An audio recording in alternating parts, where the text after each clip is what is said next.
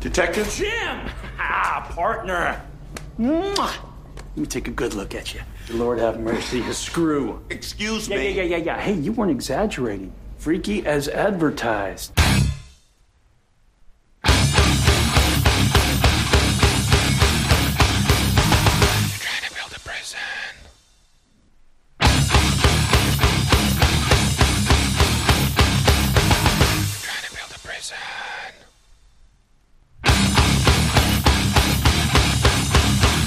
Guerreiros em guarda. Eu sou o Fábio Moreira Eu sou Ivanildo Campos. Eu sou Marcos Moreira. Eu sou Rafael Mota. e esse é o Sabre na Nós. Podcast!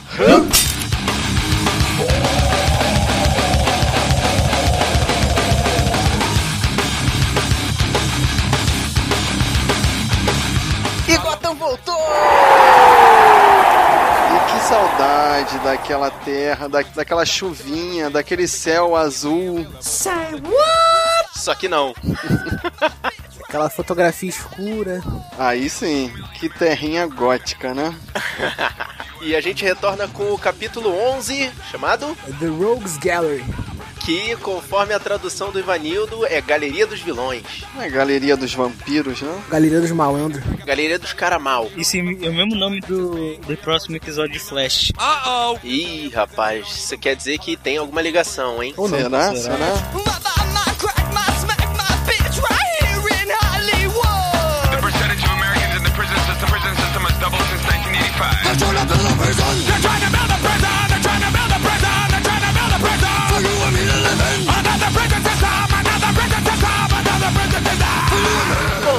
Já começa logo com um resumo desse capítulo. A gente vê finalmente o Gordon trabalhando como guarda carcerário no Asilo Arkham e colocam ele para tentar descobrir quem tá fazendo os experimentos nos detentos. Na família Falcone, a Fish tenta se tornar número 2 na linha sucessória e do lado dos Maroni, o Pinguim dá um passo maior que a perna. Na parte feminina da história, Montoya e Bárbara entram em crise e a Celina e a Ivy se aproveitam da hospitalidade de uma conhecida cobertura que está abandonada. Tá abandonado? Tá. Sério? É, tá. Ok.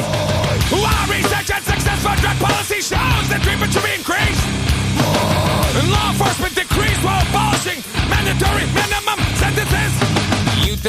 Drugs to pay for secret wars around the world.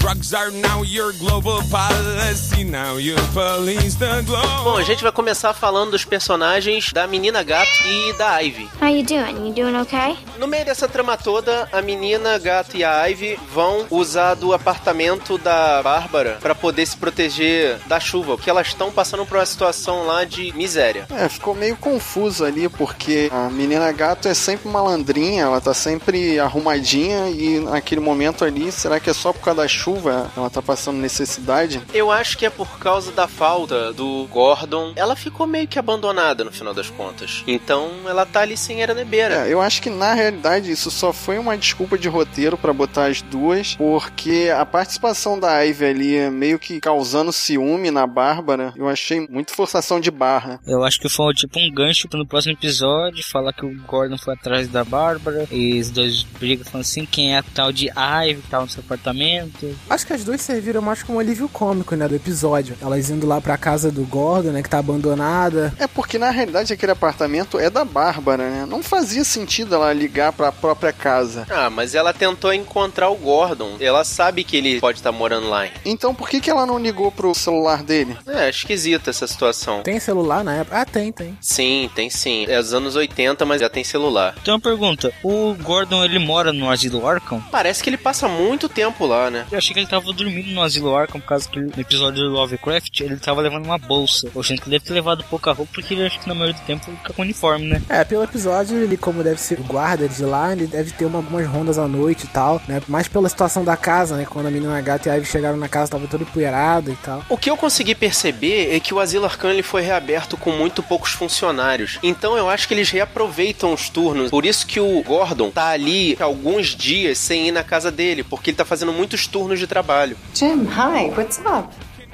Hi, Leslie. We're going on an adventure to the basement. Oh, well, that sounds fun. Can I come? No.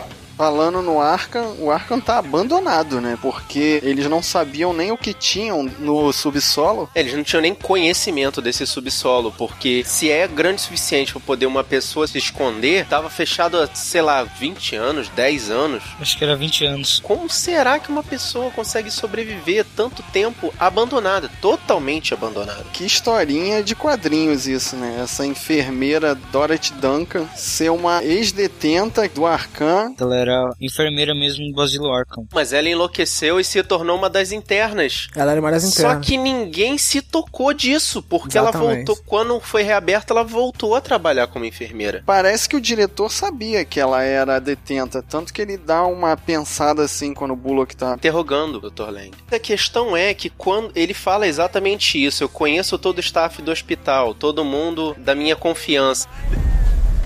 Wait, hold that. You just saw someone. Who was it? Oh, no, she couldn't. She? Who? Acho que ele nem se tocava, né? Que ela era, tipo, quando ele foi pensar em todo mundo que trabalhou com ele, que trabalhou com ele tanto tempo, aí ele lembrou que a Dorothy não fazia parte do staff dele, né? Fazia parte dos pacientes. Aí, pelo que deu a entender, da- que eles comentaram depois, foi que ela era uma paciente, o asilo Arkham foi fechado, e ela ficou lá esse tempo todo que foi fechado o asilo Arkham. E quando voltaram com o asilo, ela voltou de enfermeira. Who are you? Leslie Tompkins. Dr. Tompkins. You work here? I'm not an inmate. I haven't seen you on infirmary duty before. I work in the female ward. I come over here when they're short-handed. Quando a doutora Leslie Thompson começou a trabalhar lá na reabertura do Arkham, será que ela não percebeu que a Dorothy tinha algum problema? Tudo bem, ela era enfermeira do hospital, mas será que ela não percebeu ela com as habilidades de um médico? Pelo que eu entendi, elas trabalhavam em alas diferentes, né? A Dorothy trabalhava na ala masculina e a Leslie na ala feminina. Mas também aconteceu o caso de quando a doutora aparecia, a Dorothy não tava perto. Não, ela apareceu junto sim, Apareceu algumas junto, sim. vezes. Em um, duas ou três cenas elas apareceram juntas. É, no caso que o asilo Arkham foi reaberto há pouco tempo, né? Quando os Maroni, eu acho que eles reabriram o asilo, aí acho que não deu tanto tempo assim pra perceber a doutora. E puxando na doutora Leslie, o que, que vocês acharam? Vai rolar ou não vai com o Gordon? Cara, já não vai. vai. Vai. Vai. Já tá rolando.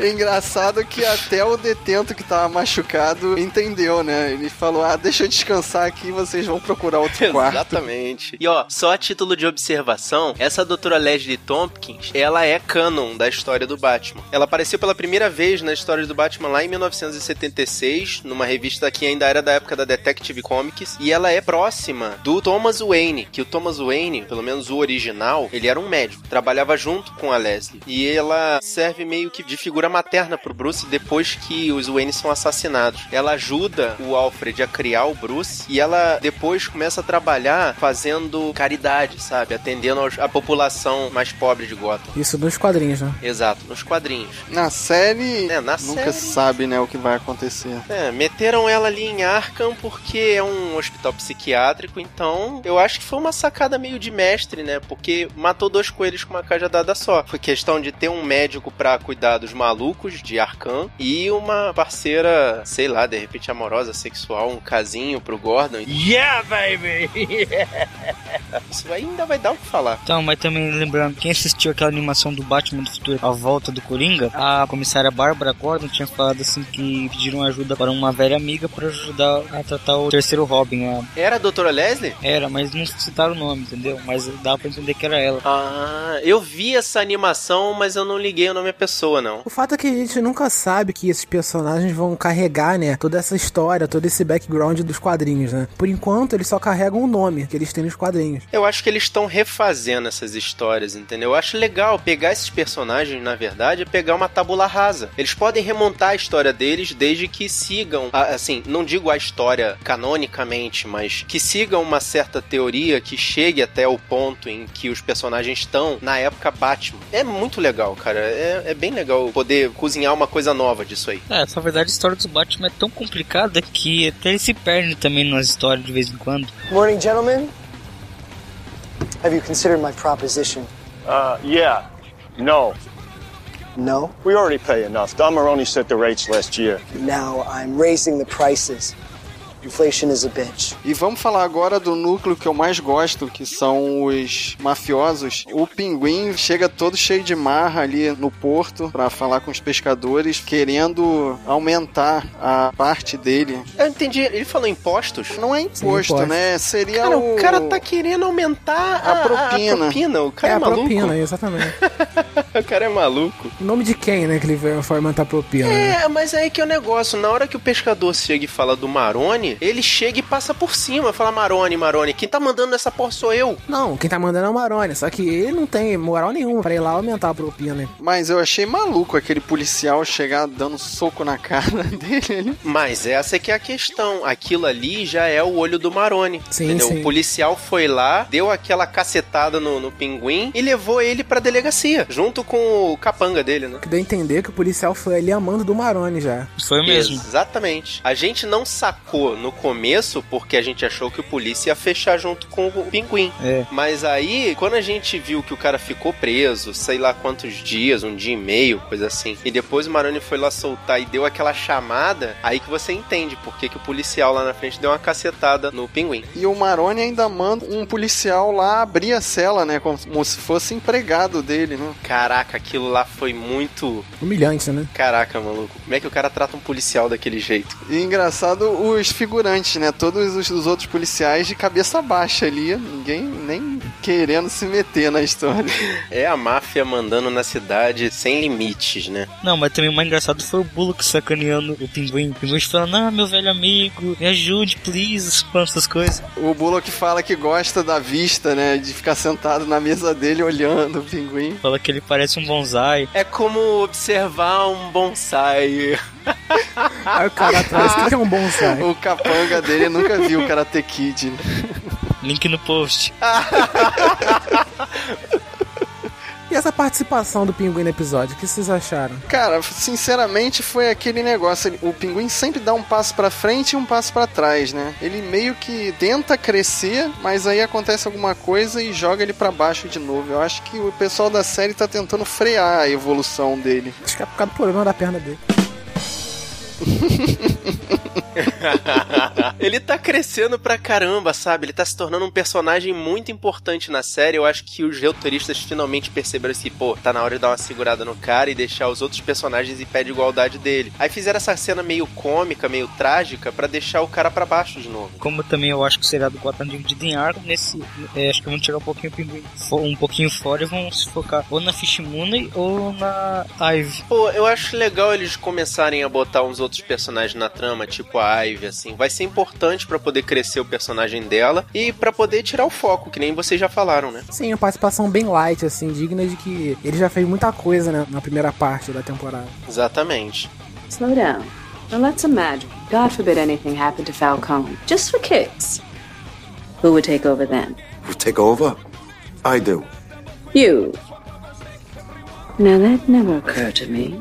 E na boate da Fish, novamente ela tenta controlar os outros capangas, né? Que querem matar o Falcone de qualquer jeito. Ah, sim, é o lance do boot, né? É, mas primeiro eles ficam discutindo quem vai ser o número 2. Aí o capanga fala, ah, eu sou o mais velho, não sei o quê. E tem um outro capanga mais bobão, que ela fala que conseguiria facilmente. É o cara que é mais fácil de ser facilmente ser conquistado. conquistado. né? Mas tu sabe que, assim, pela história da máfia, né? Pelo que dizem as lendas, os filmes, as histórias, realmente o mais antigo toma conta dos negócios. Na hora que o Dom morre, o novo Dom, normalmente, se não é indicado pelo próprio Dom, ele é o mais antigo. Então, o Saviano era o cara da vez. Então, mas aí a Fish pede pro Butch, que é o braço direito dela, tentar intervir, né? Tentar quebrar na ideia. E outra coisa que eu percebi, cara, eles estão focando no Boot. O Boot vai crescer nesse arco daí, cara. Eu achei ele, assim, bem maneiro como braço direito da Fish. A Fish tá ficando meio parada, assim, mais mandona mesmo. E o Boot tá sendo o, o braço de ação dela, sabe? Em alguns momentos ali, eu achei que deu a entender que o Butch ia trair a Fish. Vocês não sentiram isso? Eu também Sim, senti sim, é isso que eu perguntar pra vocês agora. Sim, Tem certeza, um cara que cara. rolou uma desconfiança, né, entre os dois. É, porque na verdade ele botou o coração no lugar da razão durante bastante tempo, né? Porque o Saviano É amigo de era o infância. amigo de infância dele, né? Aquele cara que trocava namorada com ele. Tanto que aquela conversa de despedida ali foi isso, né? Ele queria ficar em paz com o Butch. Que cena bonita, né, cara? Eu gostei daquela cena. E até as palavras, né? O Saviano pergunta: Você tá dentro, Butch? Aí ele fala: Eu estou dentro. Aí quando eu- ele falou isso, eu falei: Cara, tá ali escrito nas entrelinhas, né? Eu tô, mas você não. Sim. É. Digno de filme de Hollywood. Foi perfeito, praticamente perfeito, cara. Digno de, de gangster naquela a cena toda, né? Você vê a, a câmera por trás, mostrando os dois, aí você pensa que ele vai matar ele agora, não. É quando a cena, a câmera afasta, né? E fica de fora do carro, você só vê o clarão, né? E o som da, Exato, da cara, bala. muito maneiro, cara, muito maneiro. Só fiquei chateado que a bala não atravessou a cabeça dele e não quebrou o vidro, né? Mas vá lá, isso é nerdice. You rushed in the opening, and now you're running this place with skeleton staff and zero surveillance in an unsafe and unsecure 200 year old maze. Excellent. Excuses. That's the nature of municipal operations. You inherit problems and you use the resources at hand to do what you can. Well, our resources don't stretch nearly far enough to cover a criminal assault investigation. We should call the GCPD. E partindo pro lado da galera do bem, o Gordon está o escoteiro, né? E pra variar, ele arranja encrenca com a autoridade dele, no caso, o diretor. O cara já tá acostumado com isso. Eu achei esse personagem do diretor cheio de marra, super interessante, mas, porra, só durou um episódio, né? É super interessante o caramba, ele já era um cara enquadrado no sistema, tu percebeu isso? Na hora que ele vai falar com o Gordon, ele pega a falta de funcionalidade de Arkham e joga em cima do Gordon, como se fosse a responsabilidade do Gordon fornecer material, ter toda a responsabilidade sobre a chefia da segurança, que na verdade era a responsabilidade do diretor. Então ele sai jogando um monte de coisa em cima do Gordon que não é dele. Eu pensei que fosse ser um personagem forte, né? Porque nesse episódio ele se mostrou um, um personagem forte, esse, o Dr. It's director or Dr. Lang, as you prefer. Só que morreu no mesmo episódio. Quando ele tá sendo interrogado pelo Bullock, ele fala assim: Olha, eu tenho muitas coisas que eu não posso falar, mas sobre esse caso eu falo que não fui eu. Então ele, ele deixa assim a entender que ele tem muita história ainda pra contar, muita coisa que ele esconde, que ele sabe. Sim. Alguma coisa vai rolar com ele ainda no- durante a temporada, durante a série, né? Sabe o Dr. Lang? Ele é parente da Lana Lang de Smallville. É mesmo? É. Caraca, eu sabia que eu sabia. Que referência longínqua, Eu sabia, doido. cara, que eu conhecia esse Lang de algum lugar. E na despedida do diretor, ele tava lá afogado no sangue, aí ele engaja assim e fala: There go. Get an ambulance. Go! That. There. No speak. Just breathe. Breathe. Gruber. Aí desfalece. Aí na mão do, do- dele tá a cartinha do Gruber se despedindo. Porra, ele não precisava ter falado nada. Ah, cara. muito- Ah, cara, Com o nome sei no lá. final assinado, né? Assinado, beijos, Gruber. E nessa cartinha que eles encontram com o Dr. Lang, ele já se incrimina, o que levanta o caso da semana. Boa noite, Gordon. Eu fiz isso, isso e isso.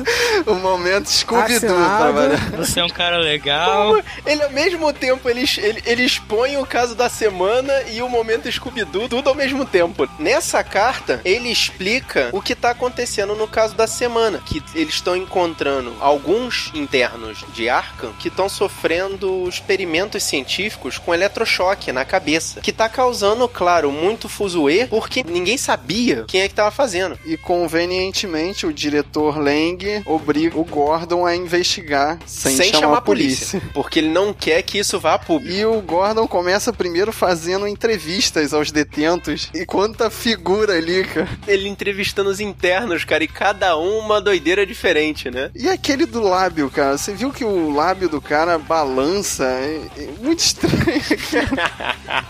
cara. Passei, passei várias vezes essa parte, cara. Que engraçado. Tem pessoa que falou que esse cara é o monstro do pântano. Eita. Jesus! O cara é assim mesmo, aquilo não é feito especial, não. Ah, não é possível, cara. Tem que ser. Essas entrevistas não dão em nada, se bem que, de cara, novamente, eu achei que o Jack Gruber, quando participou dessa entrevista, eu achei assim, é óbvio que é ele o vilão, mas é tão óbvio que não deve ser. Foi assim que eu pensei. Exato, também pensei nisso. Rape, murder. You're no stranger to violence, Gruber. Your psych evals say you're a grade A sociopath. Why should I take your word for anything?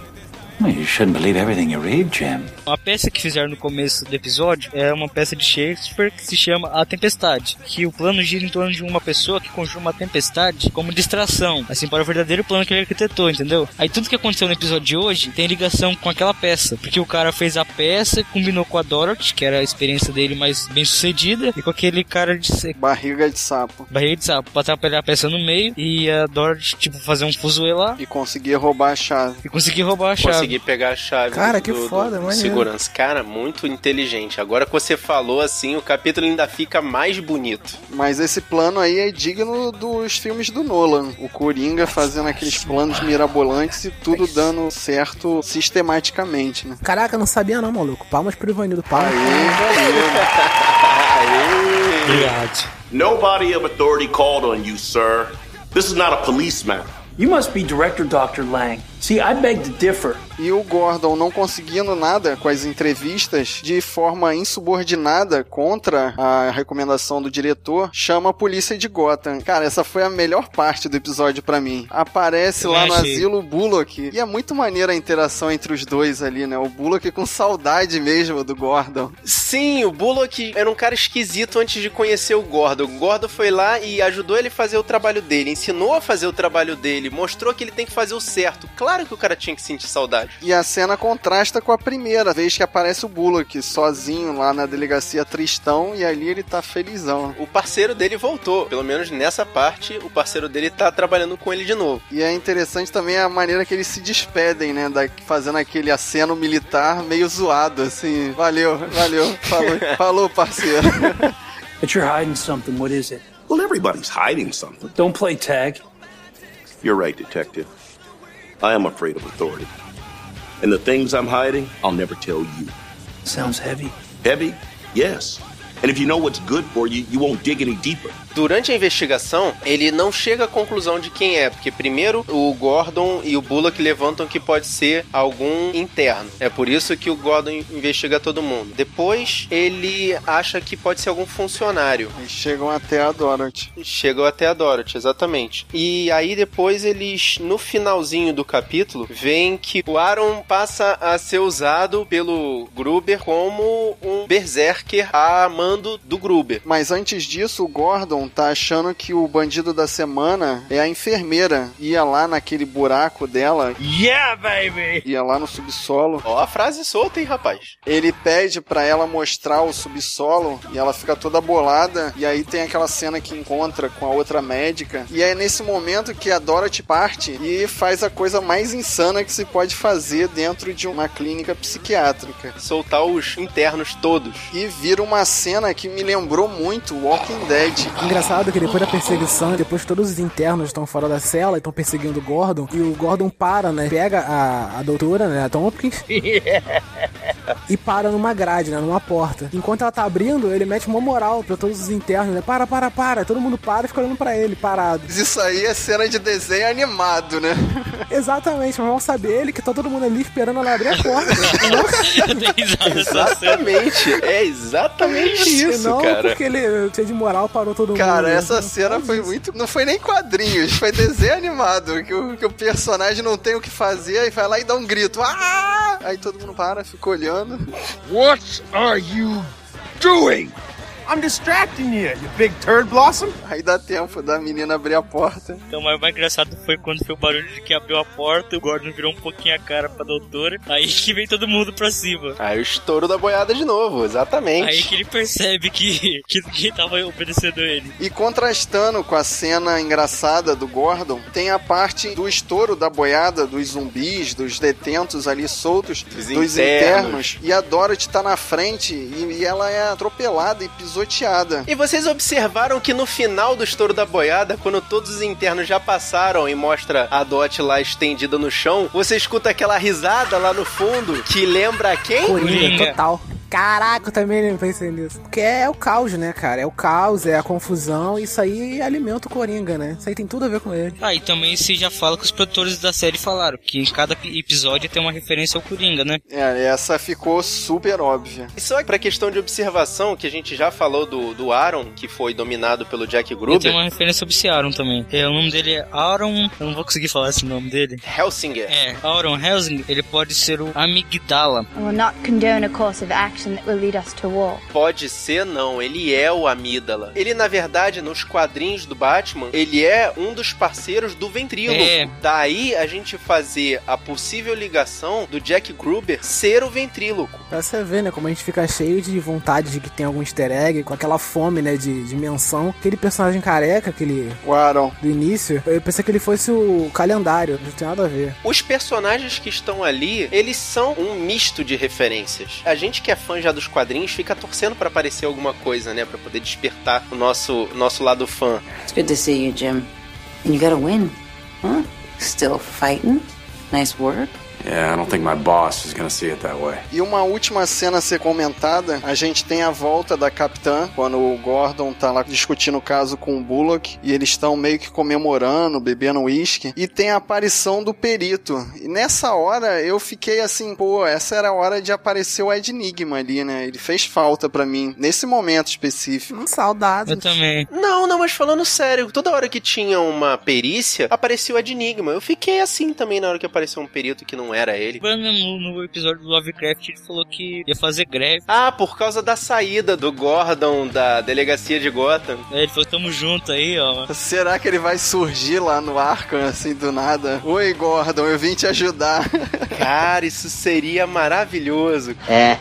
Não? Pra poder fechar essa missão de hoje, vamos à pergunta. Alguém sentiu falta do Bruce aparecer na história? Não! Não! Cara, agora que eu li aqui na pauta que eu senti falta. Eu senti, cara. Sentiu não, cara. Você não sentiu falta. Caraca, cadê o Bruce Wayne? Não precisa botar o Bruce na história. Cadê meu Alfred?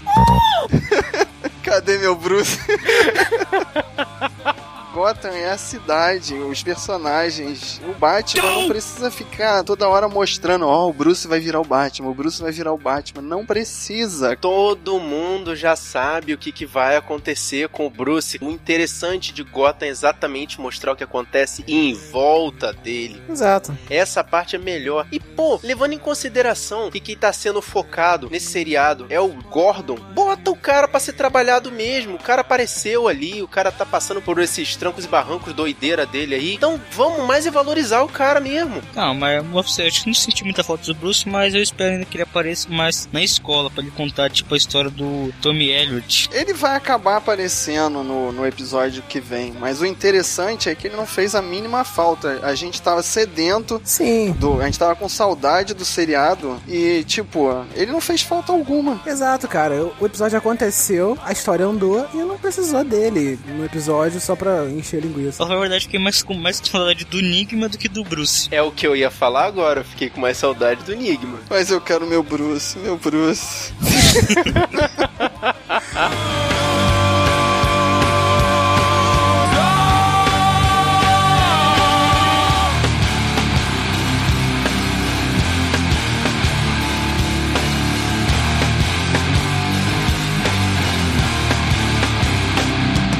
Então, se você assistiu o capítulo que nem a gente assistiu, lembrou de algum easter egg que a gente não viu, viu alguma informação que a gente não sabe, tem alguma coisa para complementar aqui a nossa conversa, você entra no nosso blog, o sabrenanois.wordpress.com ou manda um e-mail pra gente pelo sabrenanois.gmail.com. Nós também temos perfis no Twitter e no Facebook. O Facebook é facebook.com barra sabrenanois e o Twitter é twitter.com barra sabrenanois. E se quiser falar com a gente no Scoob, no Filmou, no Instagram ou também no Google Plus, mas vai falar e ninguém vai responder.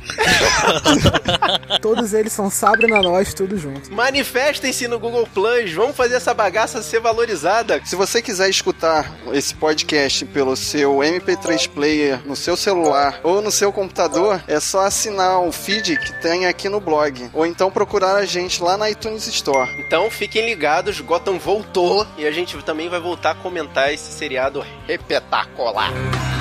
Oh.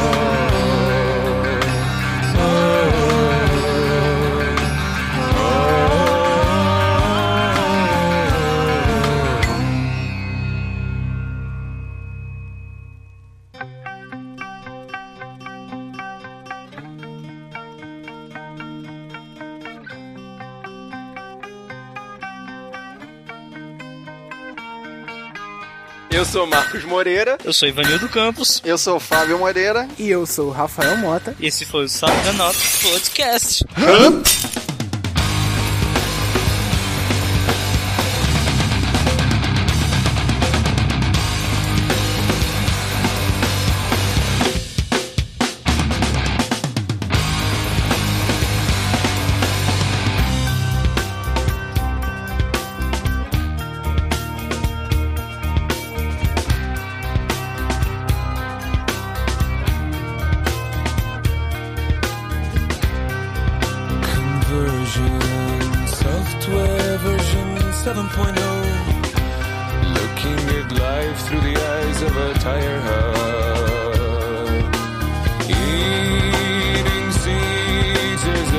Pastime activity.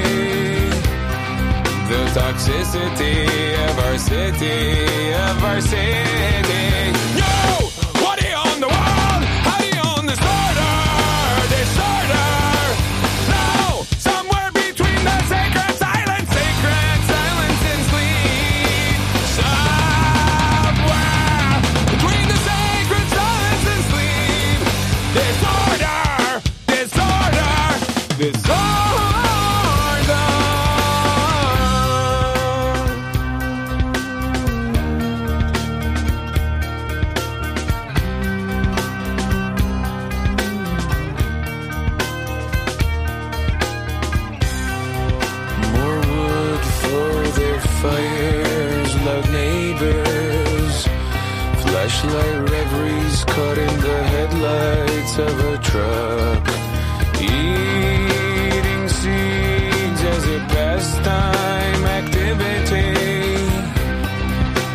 Toxicity our city, city.